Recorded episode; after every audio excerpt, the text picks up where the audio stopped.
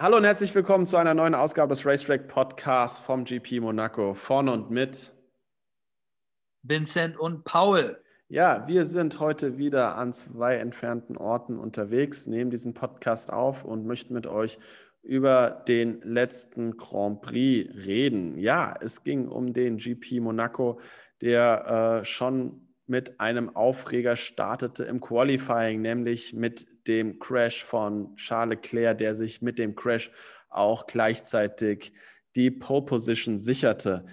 Äh, was war vorgefallen? Charles Leclerc hatte im ersten Outing im Q3 die, Pole, also die äh, vorläufige Pole Position gesichert und im zweiten Aus Outing ähm, hatte er dann leider einen Crash, der dazu führte, dass die restlichen Fahrer im Feld dass sie ihre schnellen Runden nicht beenden konnten, sodass dann das Rennen, äh, das Qualifying beendet wurde und äh, Charles Leclerc sich die Pole Position sicherte.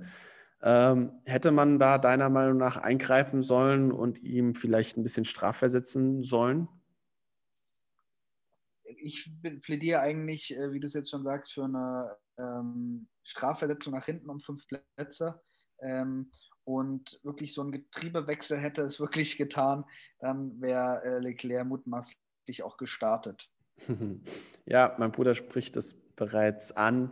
Ähm, ein Getriebewechsel äh, wurde von der Ferrari Crew nicht durchgeführt, um mögliche, einen möglichen Platzverlust infolgedessen zu verhindern. Es ist so, dass bei einem Getriebewechsel ähm, muss der Fahrer fünf Startplätze nach hinten rücken vorm Start. Und ähm, ja, das wollte man nicht eingehen. Man hat sich die Gearbox angeschaut, die auch sehr, sehr gut aussah und ähm, hat dann sich entschieden, nein, man geht mit dem Auto ohne Austausch ins Rennen.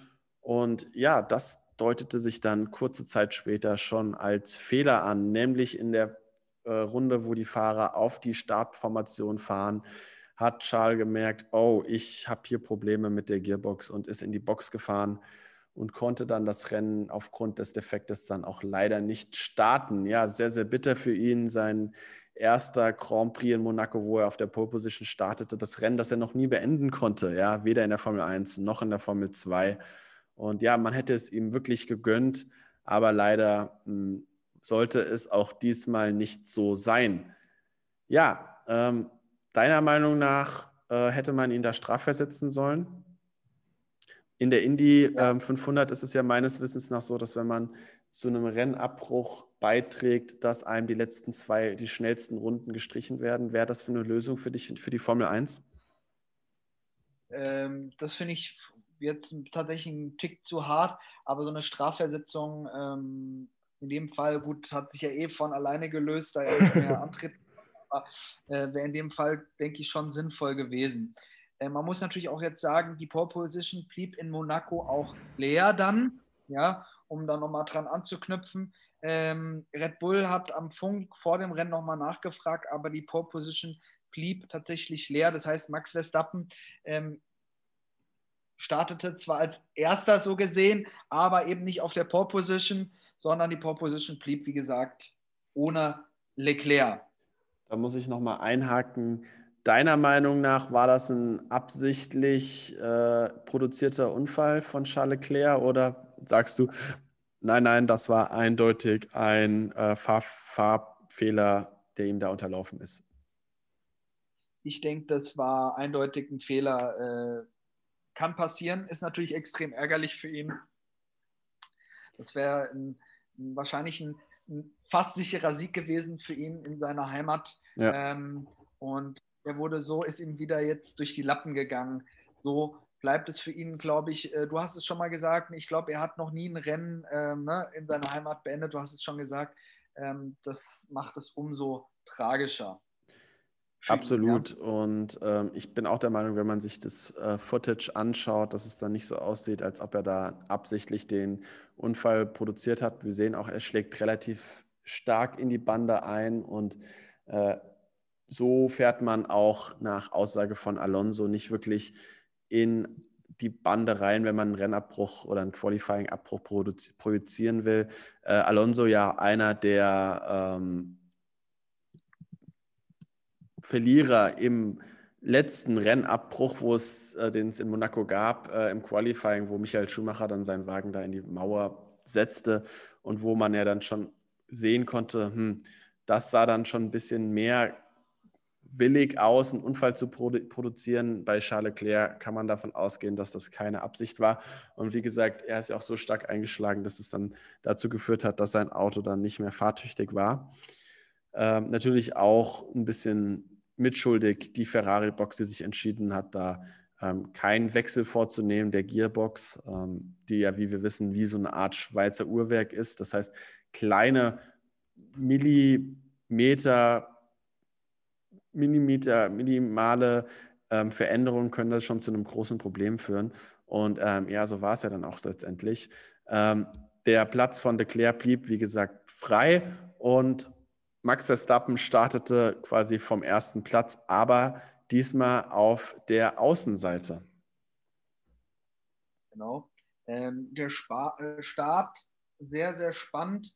Bottas kommt besser weg als Verstappen, aber Verstappen zieht nach rechts, also nach innen, ja, das, ähm, und hat die Tür zugemacht, ähm, ist als erster in die erste Kurve gefahren und blieb deswegen vorne. Also, wie gesagt, trotz besserem Start von Bottas, Verstappen, der Sieger am Start, da er nach rechts gezogen ist, nach innen gezogen ist und dadurch die Tür für Bottas zugemacht hat. Was sagst du zum Start? Ja, sehr guter Start eigentlich von äh, Verstappen, obwohl er ein bisschen spät losgekommen ist. Bottas musste dann auch hart bremsen am Kurvenausgang. Er hat es wirklich, glaube ich, versucht, da rein zu kretschen, aber keine Chance.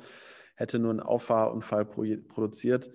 Und ja, eigentlich ein relativ guter Start, ohne große Kar Karambolagen. Das haben wir auch schon anders gesehen in Monaco.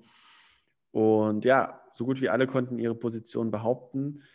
Und dann ging es quasi ins Rennen.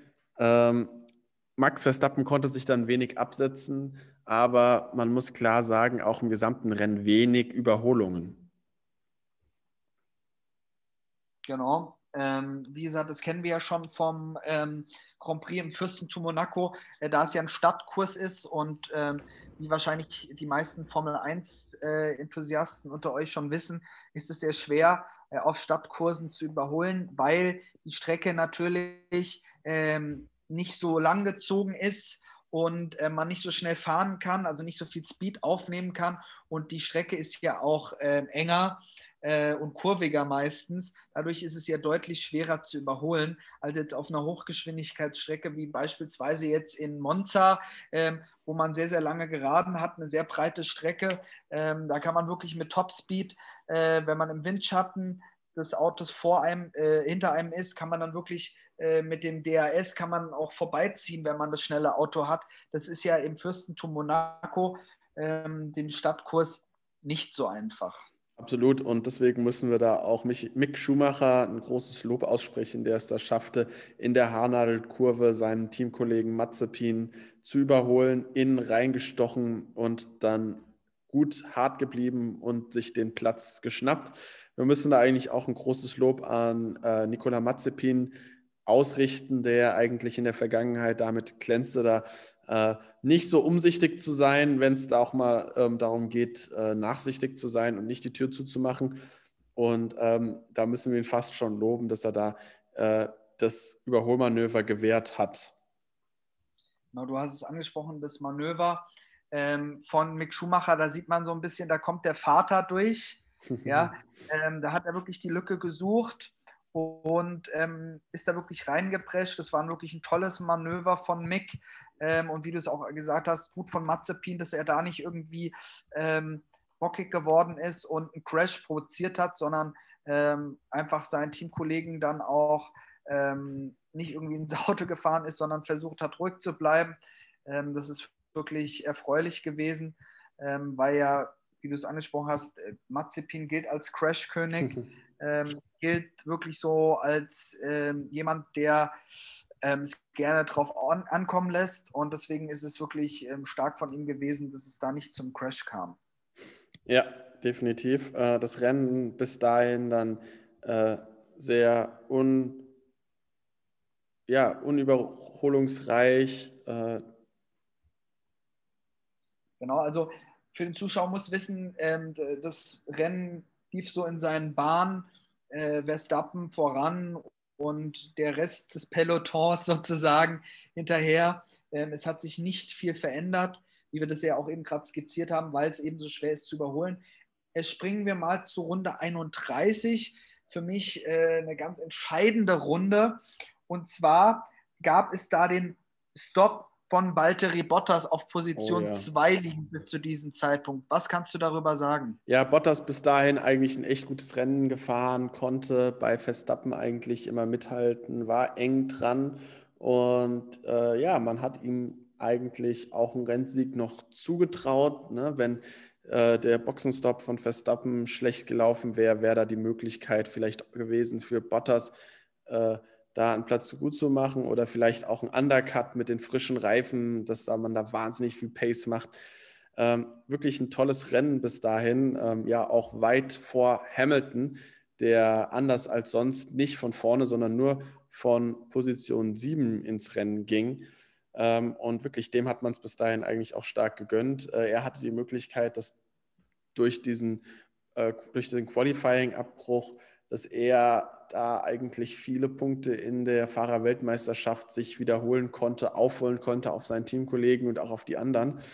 Und ja, das wurde dann allerdings zu Sichte gemacht. Und ich muss dazu sagen, ich habe auch so einen Boxenstopp noch nie wirklich erlebt in meiner Formel 1-Karriere, dass ein Reifen so sich nicht hat lösen lassen, dass man dann nachher auch wirklich gesagt hat, okay Jungs, wir machen heute Feierabend für äh, Bottas, der kommt nicht mehr raus.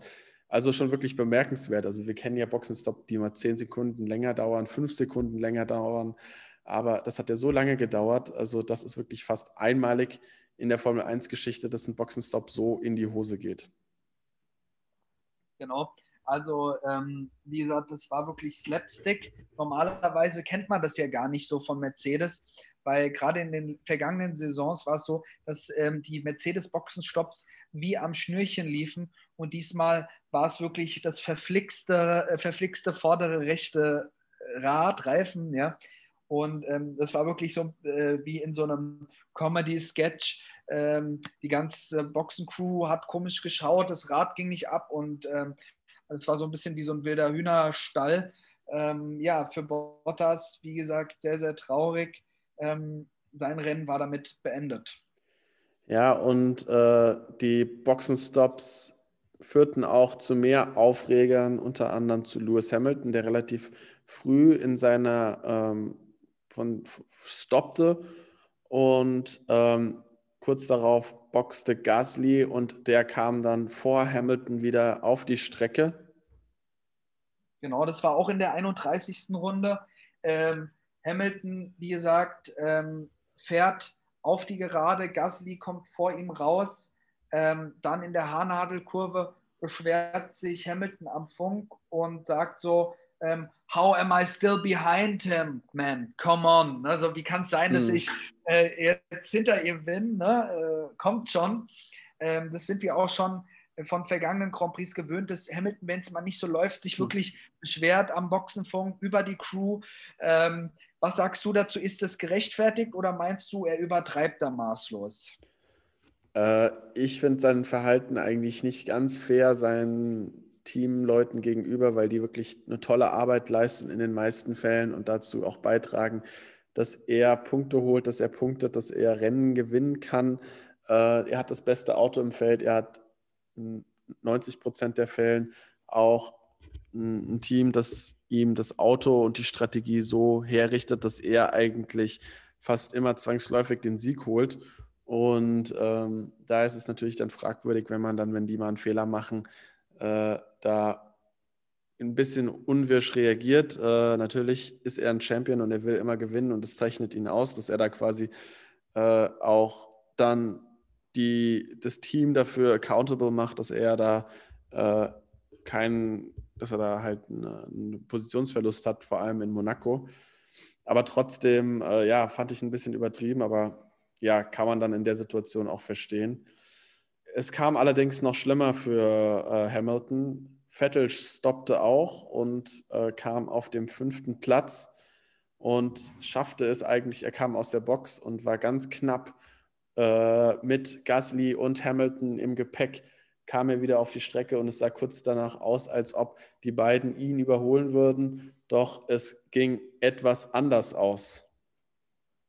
Genau, um den Zuschauer das nochmal äh, bildhaft darzustellen. Wie gesagt, es handelt sich um die Runde 32. Du hast es ja schon ähm, hier äh, skizziert. Also eine Runde nach dem Hamilton-Boxenfunk.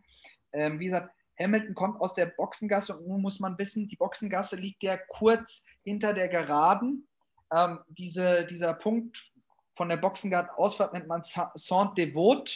Da ist auch äh, eine Kirche in der Nähe, muss man wissen. Ähm, da geht es dann auch so steil hoch. Ja, das geht quasi so nach oben aus der Boxengasse so rausgeschlängelt und dann so merklich nach oben. Und wie gesagt, Vettel war, als er aus dieser Linie rauskam von der Boxengassenlinie, ähm, so ungefähr gleich auf dann mit Gasly, ja, es war haucheng.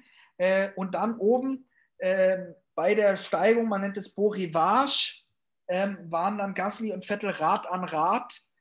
Vettel hatte dann die Nase vorn, konnte sich durchsetzen. Ähm, und wie gesagt, Hamilton hat auch hier wieder den kürzeren gezogen. Was sagst du?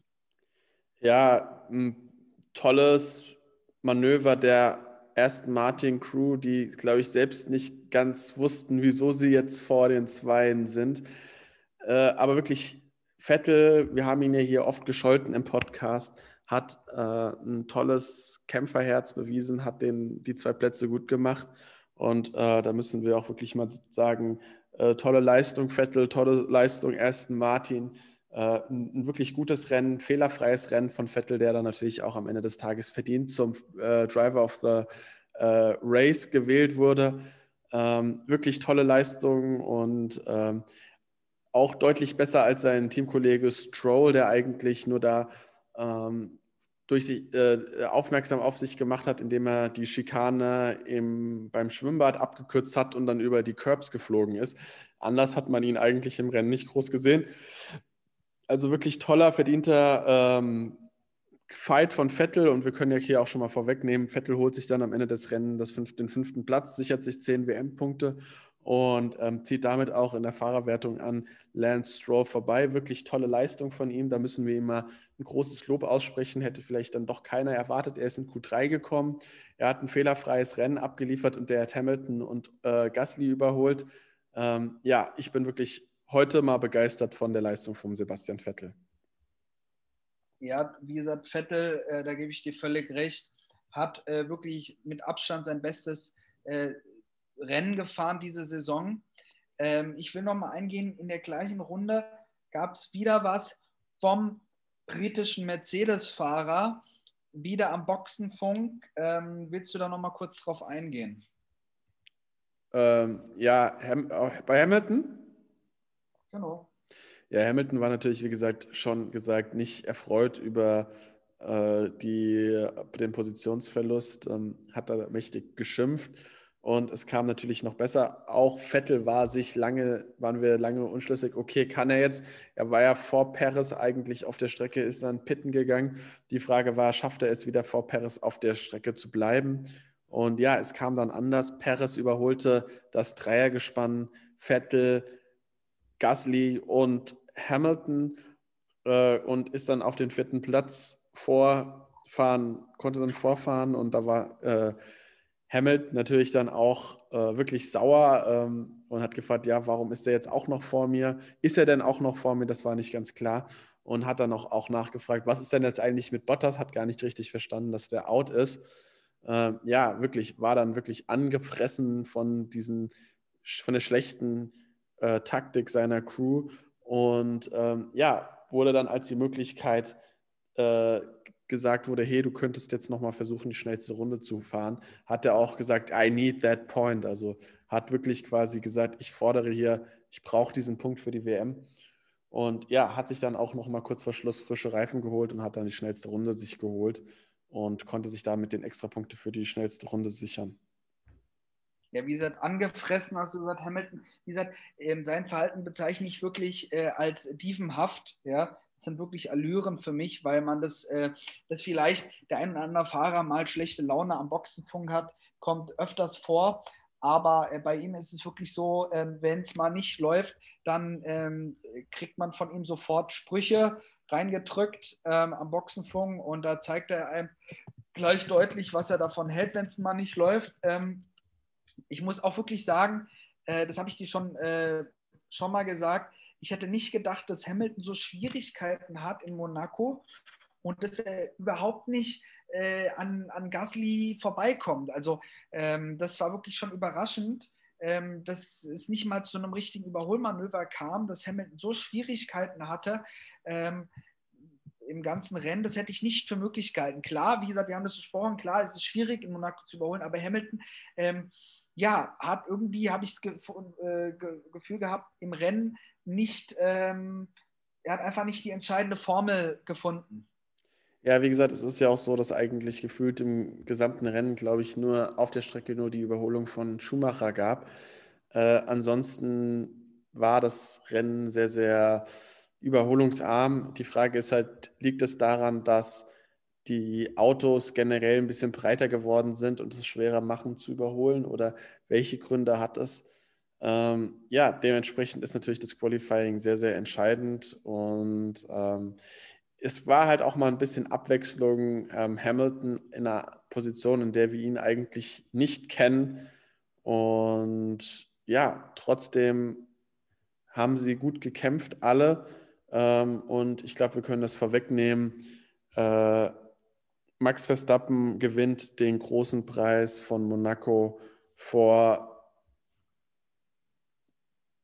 seinem Konkurrenten ähm, Carlos Sainz und Lando Norris Lando auf Rang 3. Äh, ja, ich also. Sagen, mein Trainer Paul hat hier viele Sachen jetzt vorweggenommen. Ähm, ich möchte noch exemplarisch äh, auf eine Sache eingehen ähm, in der Runde 52 und zwar Lando Norris überrundet seinen Teamkollegen Ricciardo.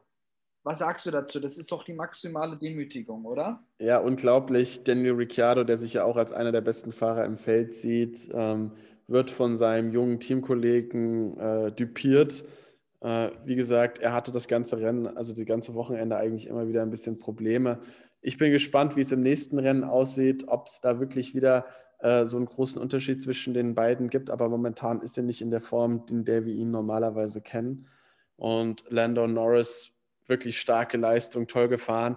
Er wurde ja dann auch zu Ende des Rennens dann äh, von Perez auf Platz 4 gejagt, der ihm den äh, Podestplatz abnehmen wollte und der ihm dann auch nochmal wirklich ein bisschen Druck gemacht hat, aber er ist cool geblieben und hat sich seinen äh, Podestplatz erfahren. Wirklich tolle Leistung vom Briten. Und ja, er macht es Daniel Ricciardo sicherlich nicht einfach, äh, der jetzt neu zum Team hinzugekommen ist. Genau. Also ähm, viele haben auch gesagt, es ist doch auch wie ähm, das gleiche mit Ocon und Alonso. Nein, Alonso kam fünf Sekunden hinter seinem Teamkollegen Ocon ins Ziel, der in die Punkte fuhr, Alonso nicht. Ja, er war außerhalb der Punkte, aber ähm, Alonso wurde von seinem Teamkollegen Ocon nicht überrundet. Also äh, das ist schon mal ein deutlicher Unterschied. Ähm, wie du es gesagt hast, Ricciardo ähm, hat denk, hält sehr viel von sich, hat eine große Anspruchshaltung und ähm, wie gesagt, diese Saison hat sein Teamkollege Norris ihn wirklich im Griff, ähm, war fast jedes Rennen besser. Ich glaube, bis auf eins war jedes Rennen besser.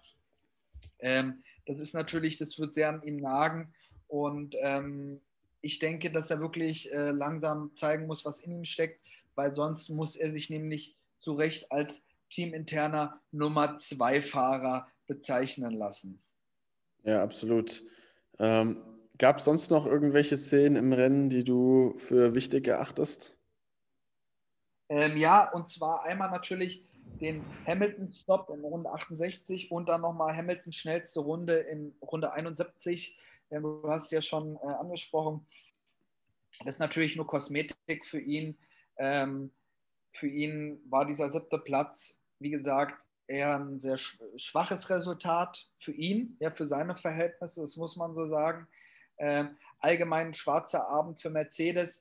Ähm, würdest du sagen, nur temporär, ähm, dass es mal ein, ein schlechtes Wochenende war oder meinst du, das deutet schon an, dass Mercedes jetzt Probleme kriegen könnte für die nächsten Rennen?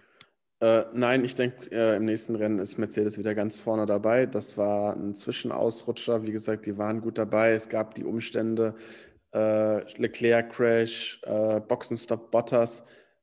Monaco, man kann nicht überholen, hat dazu geführt, dass es halt eine sehr, sehr schlechte Ausgangssituation war oder die sehr, sehr viele negative Umstände, die dann quasi schlussendlich zu dem Ergebnis geführt hatten, haben, dass äh, für das Rennen nur sehr, sehr wenig Punkte geholt wurden, äh, sodass halt Lewis Hamilton auch im Endeffekt dann die WM-Führung verloren hat und dadurch jetzt in der Gesamtführung hinter Max Verstappen, Max Verstappen 105 Punkte, Lewis Hamilton 101 Punkte, äh, ja, die WM eigentlich offener denn je ist.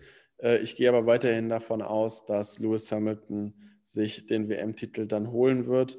Äh, in meinen Augen hat er das bisschen bessere Auto.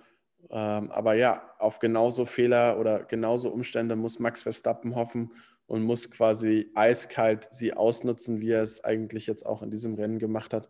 Und dann bleibt das eine ganz, ganz spannende Saison.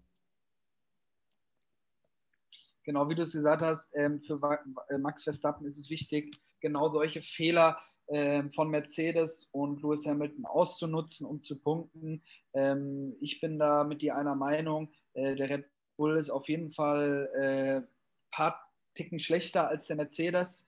Also von der Gesamtleistung jetzt über die ganzen Rennen äh, gesehen. Aber ähm, wenn Verstappen, man, man sagt niemals nie, wenn Verstappen ähm, jetzt wirklich, äh, was ich auch glaube, in den nächsten Rennen und die gesamte Saison über gute Leistung abliefern kann, denke ich, kann er wirklich mit Lewis Hamilton wirklich um den Titel konkurrieren.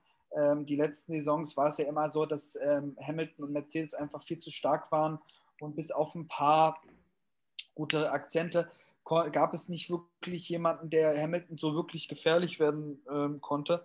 Die Saison, denke ich, ähm, hat Verstappen wirklich, wirklich ähm, die Chance, ähm, die Möglichkeit, Weltmeister zu werden, auch wenn ja, die Wahrscheinlichkeit höher ist, dass es dann doch Hamilton wieder macht.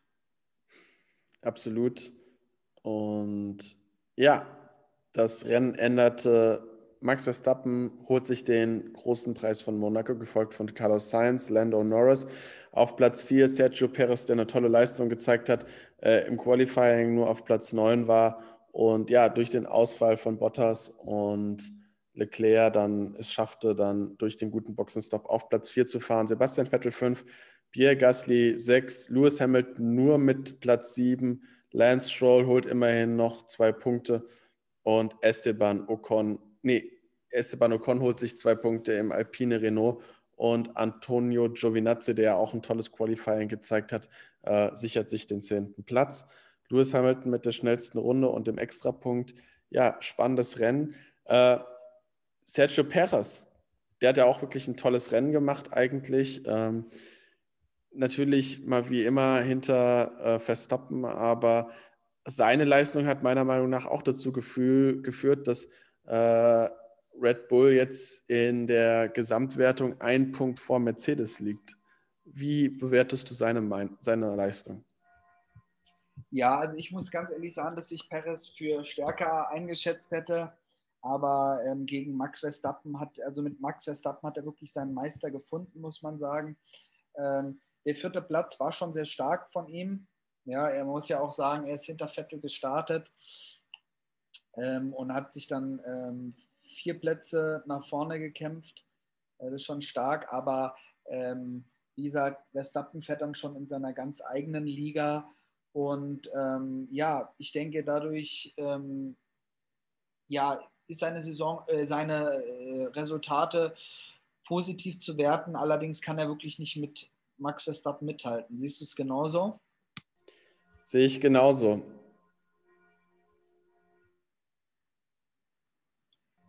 Ja, das waren die 78 Runden von Monaco. Wir danken allen Zuhörern und Zuhörern. Vorher würde ich noch fragen, gab es für dich auch irgendwelche äh, Lowlights im Rennen? Ähm, Leistung. Ja. Ähm, Danny Ricciardo zum Beispiel. Ähm, Fernando Alonso ist auch ziemlich blass geblieben.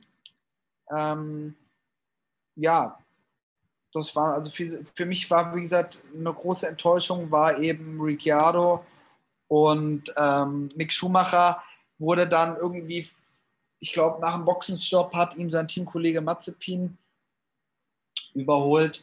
Ähm, für ihn war das durch ein Getriebeproblem. Ah ja, okay, für ihn war das jetzt nicht super schlimm. Also er wurde dann, glaube ich, 18. Ähm, am Ende. Aber ähm, ja, es wäre natürlich für ihn auch gut gewesen, wenn er wieder vor seinem Teamkollegen geblieben wäre. Ich habe das eigentlich auch in Anspielung auf Yuki Tsunoda ähm, gesagt, der ja eigentlich auch nicht wirklich überzeugen konnte und dann im Rennen eigentlich äh, nur noch vor den Haas auf Platz 16 landete. Sogar die zwei Williams, George Russell und Nicolas Latifi konnten ihn nur überholen. Und das, obwohl sein Teamkollege ja im Alpha Tauri Honda Pierre Gasly den sechsten Platz holen konnte.